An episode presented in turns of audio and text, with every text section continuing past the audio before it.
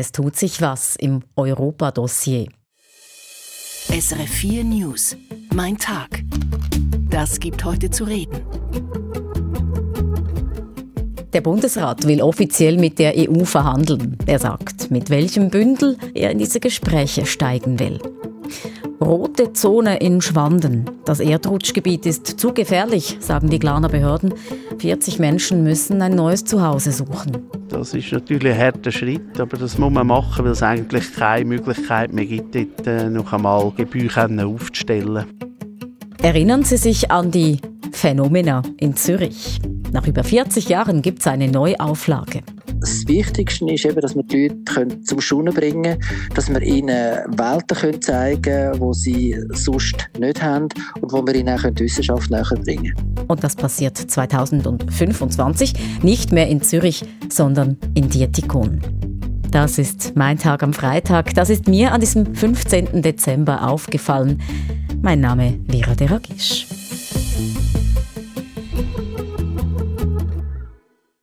Wie geht es weiter in der Beziehung der Schweiz mit der EU? Gleich drei Bundesratsmitglieder haben am Freitagnachmittag darüber informiert. Die Landesregierung hat ihre Leitlinien und Ziele für die Verhandlungen mit der EU präsentiert. Es gibt jetzt also ein Verhandlungsmandat. Elian Leiser bestehende Abkommen erneuern, neue Abkommen abschließen bei Gesundheit oder dem Strom. Der Bundesrat will das Verhältnis mit der EU besser regeln, und zwar nicht alles auf einmal, sondern paketweise.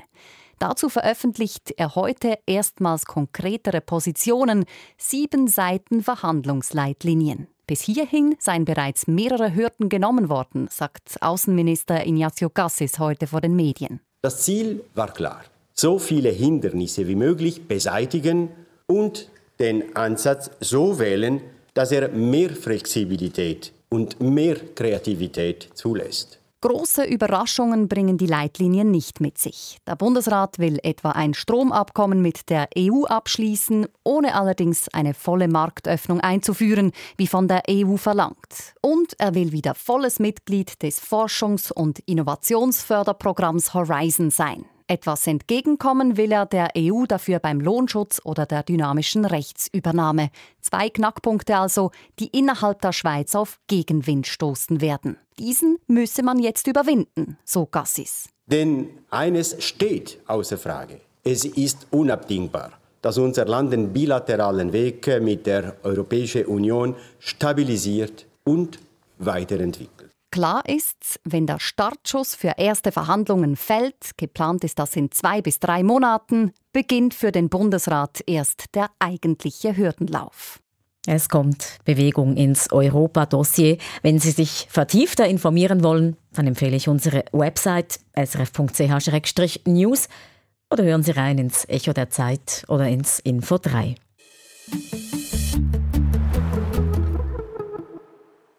Nie wieder nach Hause.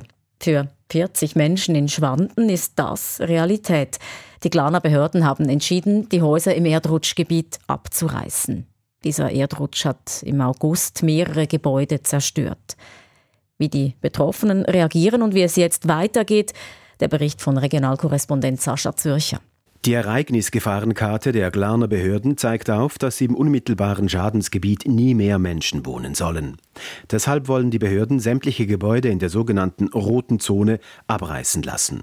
Rund 70 Gebäude sind es an der Zahl. Ein Wiederaufbau zerstörter oder beschädigter Gebäude sei nicht möglich, sagt der Gemeindepräsident von Glarus Süd, Hans-Ruedi Pfarrer. In einer roten Zone wird ein ganzjähriges Betretungsverbot dann sein äh, mit Abbruchverfügung.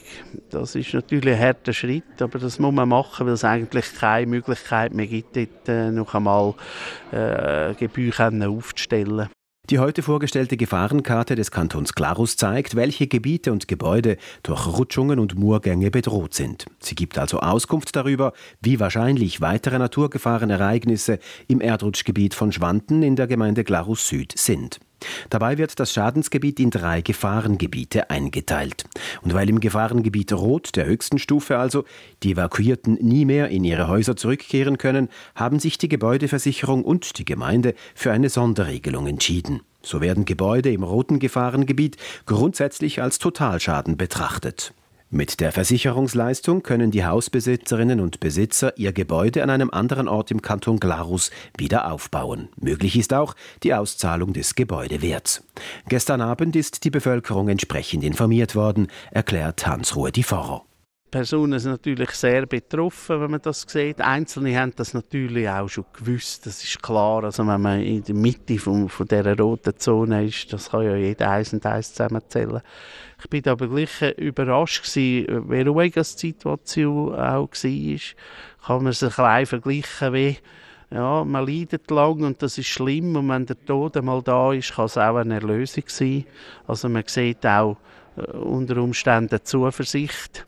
Im Gegensatz zum roten Gefahrengebiet können in den beiden anderen Gebieten Blau und Gelb die beschädigten Gebäude wieder aufgebaut werden. Die rund 20 Bewohnerinnen und Bewohner können hier also zu gegebener Zeit zurückkehren. Denn in diesen Zonen gilt die Gefahr weiterer Erdrutsche oder Moorgänge als mittelhoch. Den Entscheid, ob die Häuser noch benutzt werden können oder ein Abriss zwingend ist, erfahren die betroffenen Eigentümerinnen und Eigentümer bis Ende Januar 2024. Dagegen können sie einsprechen.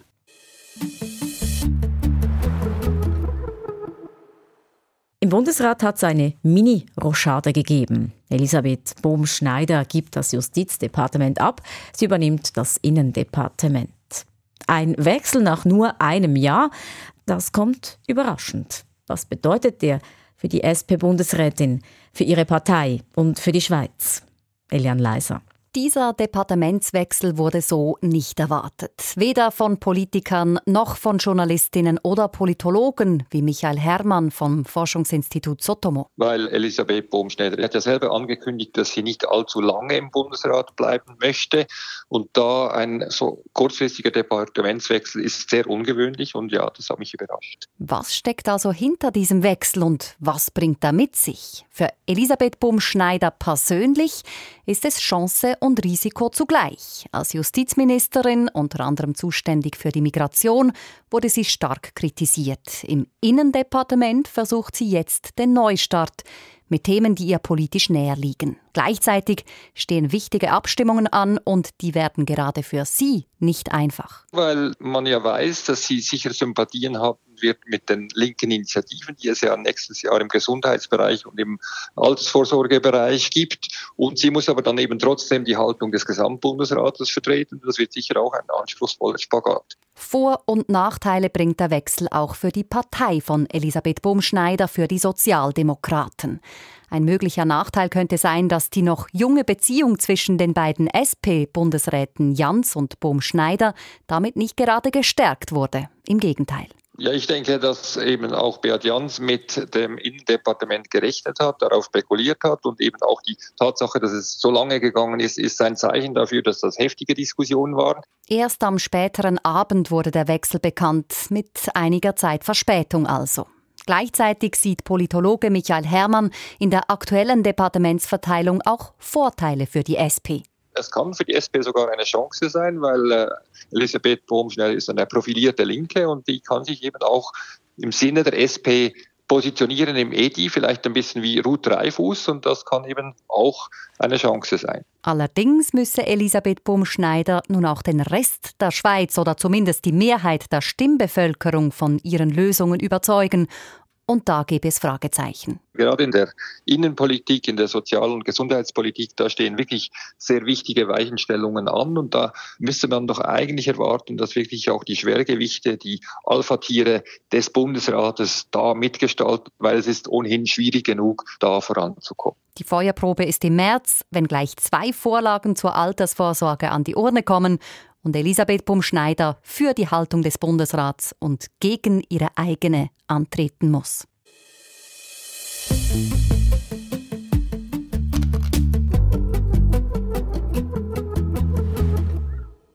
Es sind ja gerade gute Zeiten für Skifahrerinnen und Snowboarder. Oben liegt viel Schnee und dieses Wochenende kommt auch noch die Sonne dazu. Und das freut auch die Skigebiete. Die Seilbahnen, wie die neuesten Zahlen zum Saisonstart zeigen. Im Moment zählen die nämlich doppelt so viele Wintersportlerinnen wie sonst zu dieser Zeit.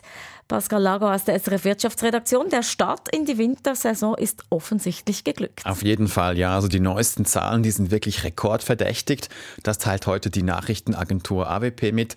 Und auch laut Schweiz Tourismus ist das Maximum noch nicht erreicht. Also über die Feiertage wird noch einmal ein Ansturm erwartet. Nicht nur auf den Skipisten, auch in den Unterkünften in den Bergen rechnet man mit einem Wachstum von äh, etwa 3,5 Prozent im Vergleich zum Vorjahr. Ich nehme an, das liegt vor allem an den idealen Pistenverhältnissen, die zumindest weiter oben jetzt gerade herrschen. Äh, gibt es noch andere Gründe für diese gestiegene Nachfrage? Es ist auch ein bisschen so ein Nachholeffekt. Also letztes Jahr war die Skisaison richtig mies. Es herrschte Schneemangel. Also wir erinnern uns, die Skipisten, das waren eigentlich grüne Hügel. Es waren nur dort weiße Streifen zu sehen, wo die Schneekanonen auf Hochtouren liefen. Also viele Wintersportlerinnen und Wintersportler, die blieben ähm, letztes Jahr lieber zu Hause. Jetzt holen sie dieses verpasste Skifahren nach. Dieses Mal mit Schnee in Hülle und Fülle. Heißt das, die Pisten müssen dieses Jahr gar nicht beschneit werden? Doch, ähm, es braucht trotzdem Kunstschnee. Also egal wie viel natürlichen Schnee es schon hat, es brauche immer auch eine Kunstschneebasis. Vor allem, weil sich die Ansprüche der Skifahrerinnen und Skifahrer erhöht habe. Das teilt der Verband der Schweizer Seilbahnen ähm, heute mit. Vor 20 Jahren, da hätten Skifahrerinnen und Skifahrer zum Beispiel ähm, noch kein Problem damit gehabt mit ein paar Steinen auf der Skipiste. Heute wollten die Gäste vom ersten bis zum allerletzten Tag top präparierte Pisten. Und das geht nur mit Kunstschnee, weil der kompakter ist. Ähm, auch weil Carving-Ski immer beliebter werden. Also da braucht es immer kompakteren Schnee, weil Carven den Schnee stärker belastet und der natürliche Schnee, der könne dem nicht standhalten. Wir Skifahrenden oder Snowboarderinnen sind also ein bisschen verwöhnt, kann man fast schon sagen. Also ja. es braucht auch dieses Jahr wieder Schneekanonen, die zum Einsatz kommen. Es ist ja auch eine ganz schöne Stange Geld für die Skigebiete.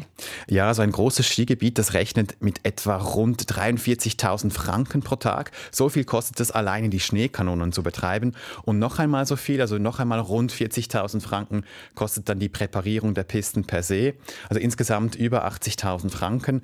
Ähm, und insgesamt gibt ein großes Skigebiet rund eine Viertelmillion Franken pro Tag aus. Also die Schneekanonen und die Pisten präparieren, das macht so rund ein Drittel der Gesamtkosten. Kosten aus. Das lohne sich aber laut dem Branchenverband, weil die Schneekanonen, die seien die sozusagen die Versicherungen der Skigebiete für den Fall, dass das Wetter vielleicht doch nicht die ganze Saison lang, lang ähm, so mitspiele. Und äh, so seien auch konstante Einnahmen möglich. Also die Bergbahnen in einem einzelnen großen Skigebiet, die verdienen insgesamt, also über die ganze Saison hinweg, 25 Millionen Franken. Und momentan sind sie auf gutem Weg, dieses Ziel zu erreichen mit einem Traumstart in diese Wintersaison. Das ist also vielversprechend, was wir da zu hören kriegen. Besten Dank, Pascal Lago, für diese erste Saisonbilanz aus den Schweizer Wintersportgebieten.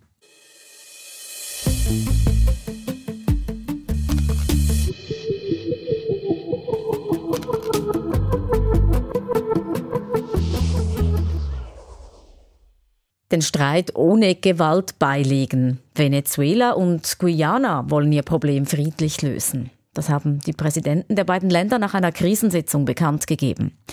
Es geht um eine umstrittene Abstimmung, nach der Venezuela eine ölreiche Region im Nachbarland annektieren wollte.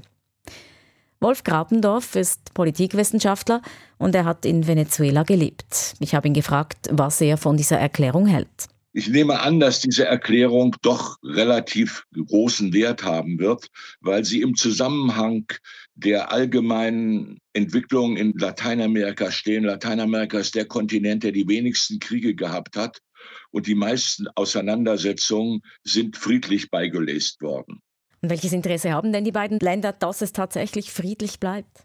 Sie haben ein Interesse daran, weil einerseits Guyana, das einmal das ärmste Land Lateinamerikas war, im letzten Jahr aber 60 Prozent Wirtschaftswachstum hatte, keinen Krieg auf keinen Fall sich leisten kann, auch gar nicht die Möglichkeiten dazu hat.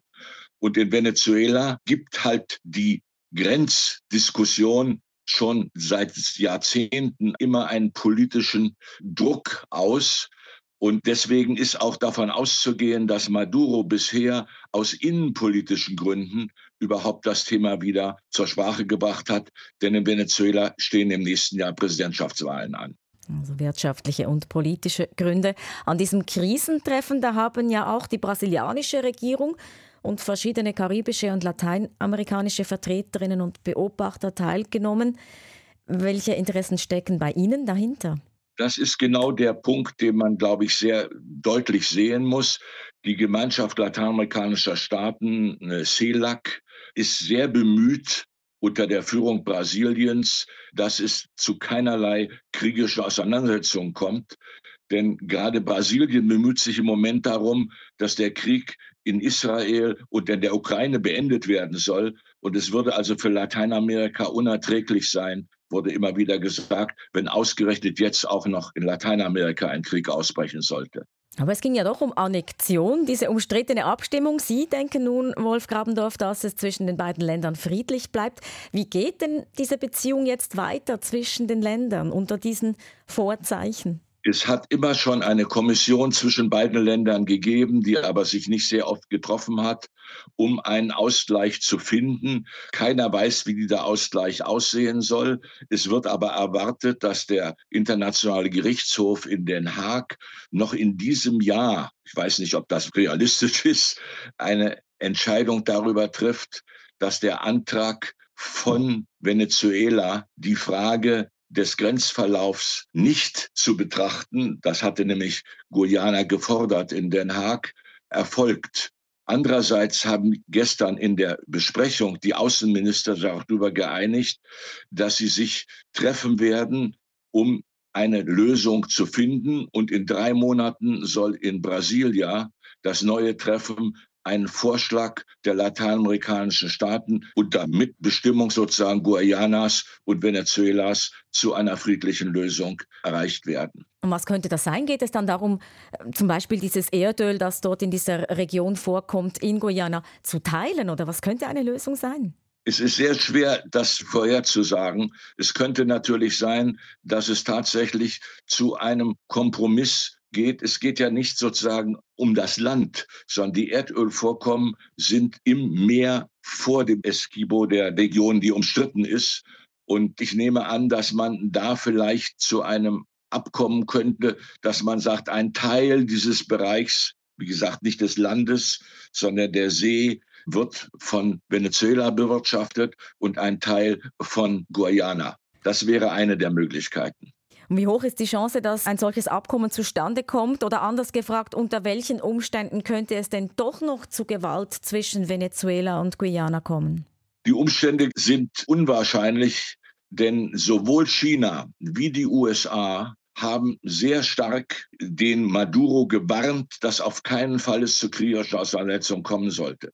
Außerdem haben in der letzten Woche Guyana und die USA zusammen Militärübungen durchgeführt.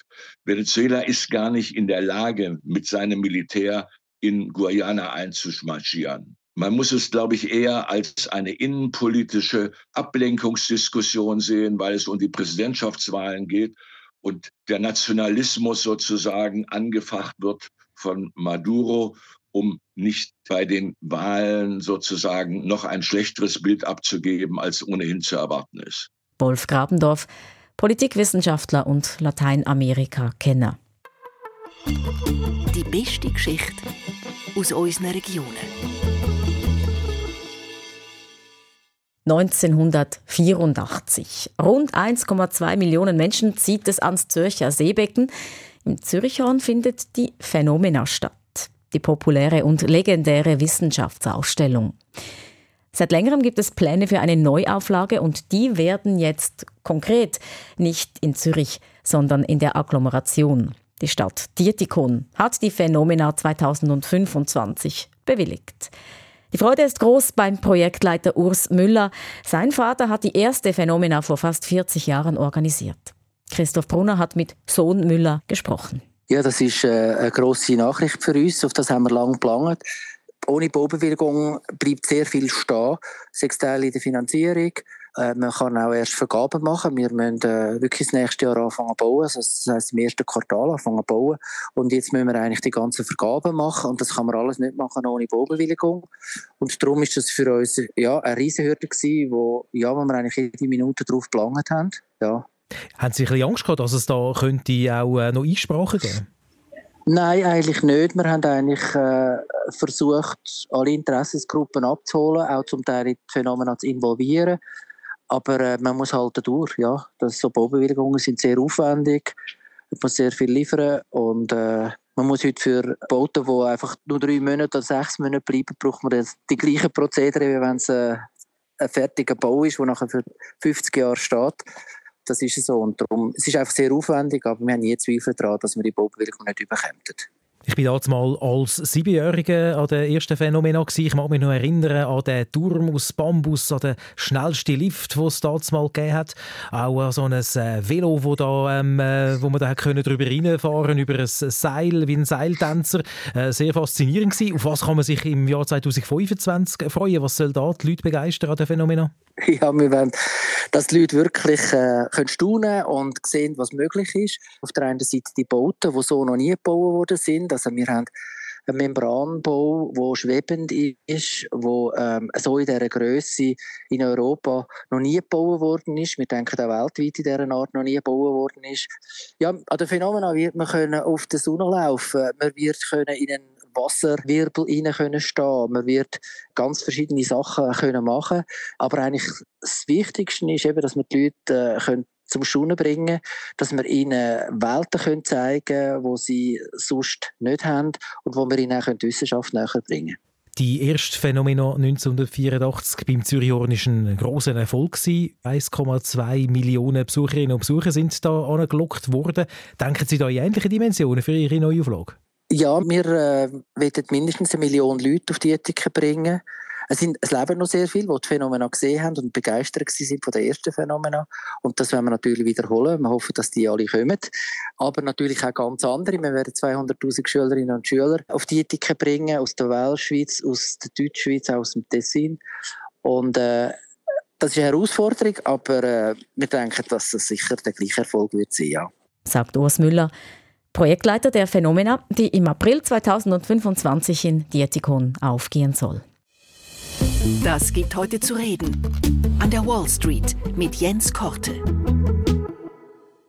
Einer der größten Autokonzerne der Welt setzt den Rotstift an. General Motors streicht hunderte Stellen, unter anderem bei den selbstfahrenden Autos. Was ist da passiert, Jens Korte?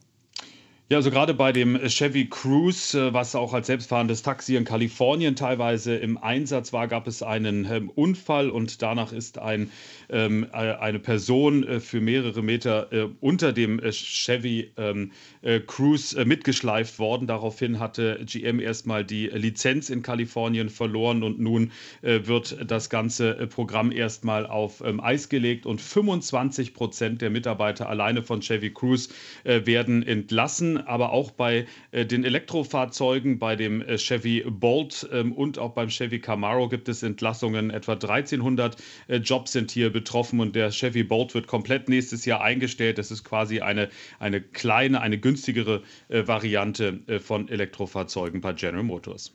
Kann man da von einem Trend sprechen in den USA, dass eben Elektroautos im Luxussegment gefragt sind, im günstigeren Segment dagegen weniger? Ja, das ist ein Trend und äh, General Motors hatte gerade auch erst angekündigt, äh, dass es eine neue Luxusvariante im Elektrobereich geben soll und eben auf der anderen Seite wird der Chevy Bolt ähm, eingestellt. Jetzt ist die Frage, äh, woran liegt das, dass die Amerikaner bei teureren Fahrzeugen an Elektroautos interessiert sind? Wenn man sich das mal anguckt, im dritten Quartal im Luxussegment etwa jedes vierte Auto war ein Elektrofahrzeug. Bei günstigeren Fahrzeugen war das lediglich bei drei Prozent ähm, der Fall. Es liegt nicht unbedingt daran, dass da jetzt gar keine Nachfrage im unteren Preissegment da ist, aber es liegt auch zum Teil an der Angebotsseite. Also viele Autohersteller sind doch noch etwas zögerlich, ähm, eine äh, größere Palette an Elektrofahrzeugen im unteren Preissegment anzubieten. Elektrofahrzeuge sind in der Produktion teurer und da haben eben die Autohersteller sozusagen dann auch eher ein Incentive, ähm, etwas variantenreicher bei teuren Fahrzeugen zu sein. Und dann ähm, ist es so, dass gerade im unteren Preissegment Benziner dann im Schnitt meistens doch äh, deutlich günstiger sind als Elektrofahrzeuge. Und dann, klar, wenn man die Autos auflädt, wenn man das zu Hause macht, dann ist das äh, eher äh, günstiger. Wenn man das an Ladestationen macht, ist das kein so großer Preisunterschied hier in den USA. Also das sind alles Faktoren, weshalb im Luxussegment Elektrofahrzeuge funktionieren, im unteren Preissegment bisher eher nicht. Blicken wir zum Schluss noch auf die Rekordwoche an der US-Börse. Der Dow Jones ist erstmals überhaupt auf über 37.000 Punkte gestiegen. Wie fällt Ihre Bilanz aus? Ja, sehr positiv. Die amerikanischen ähm, Investoren gehen quasi von einer perfekten Welt aus, nämlich dass eine Rezession verhindert werden kann im nächsten Jahr und dass trotzdem die amerikanische äh, Notenbank die Zinsen senken wird. Ob das dann tatsächlich so kommt, äh, bleibt für den äh, Moment noch ähm, abzuwarten. Aber das ist eben so allgemein die Gemengenlage und die Wall Street hat jetzt die siebte positive äh, Woche in Folge hinter sich gebracht. Es ging an die zweieinhalb Prozent mit der Wall Street nach oben und eben wir haben mehrere Rekorde geknackt, unter anderem eben im Dow Jones diese 37.000 Punkte Marke. Gut möglich, äh, dass sich jetzt äh, in den letzten Handelstagen des Jahres niemand mehr die Stimmung richtig vermiesen lassen will. Aber ob dann diese gute Stimmung sich rüberrettet in das Jahr 2024, das ist dann eine der großen Fragen. Unser Korrespondent an der Wall Street war das Jens Korte. Mein Hinhörer. Für den drehen wir das Rad der Zeit zurück ins Jahr 1917. In Europa tobt der Erste Weltkrieg. Die Schweiz steht abseits und ist doch mittendrin. Unser Land ist neutral, aber dennoch voller Geheimagenten. Die tummeln sich vor allem in Davos, damals weltweit bekannt als Luftkurort für Tuberkulosekranke. Die Schweiz als Hochburg der Spionage. Diese Geschichte erzählt die neue SRF-Serie Davos 1917. Eine realistische Geschichte, sagt Historiker und Geheimdienstspezialist Adrian Hanni. Die Schweiz war ein grosses äh, Sprungbrett für die Spionage im Ersten Weltkrieg. Durchgangsland Sprungbrett, Drehscheiben, wo die jeweiligen Kriegsmächte Deutschland, Frankreich Spionage gegeneinander organisiert haben und äh, vorbereitet haben. Von dem her ist das Grundszenario ist, ist sehr realistisch. Und spannend daran, im Prinzip ist der Erste Weltkrieg der Beginn von einer Entwicklung, die sich bis in die Gegenwart durchzieht, wo die Schweiz ihre Funktion hat als Drehscheiben, als eines der Zentren der Spionage in Europa. Das ist eine Entwicklung, die tatsächlich eigentlich, und darum ist die Serie eigentlich ganz spannend hinsichtlich im Gegenwartsbezug, dass das Phänomen, das die Serie beschreibt, eigentlich sich bis in die Gegenwart durchzieht. Wie sieht es heute aus in Sachen Geheimdienstaktivitäten in der Schweiz? Wer spioniert bei uns und für wen? Antworten hat Adrian Hanni bei Radio SRF 1 gegeben, srf.ch slash morgengast. Auch diese Sendung gibt es als Podcast. Mein Tag finden Sie zum Beispiel auf der Play SRF App. Ein schönes Wochenende wünsche ich Ihnen. Mein Name Vera Deragisch.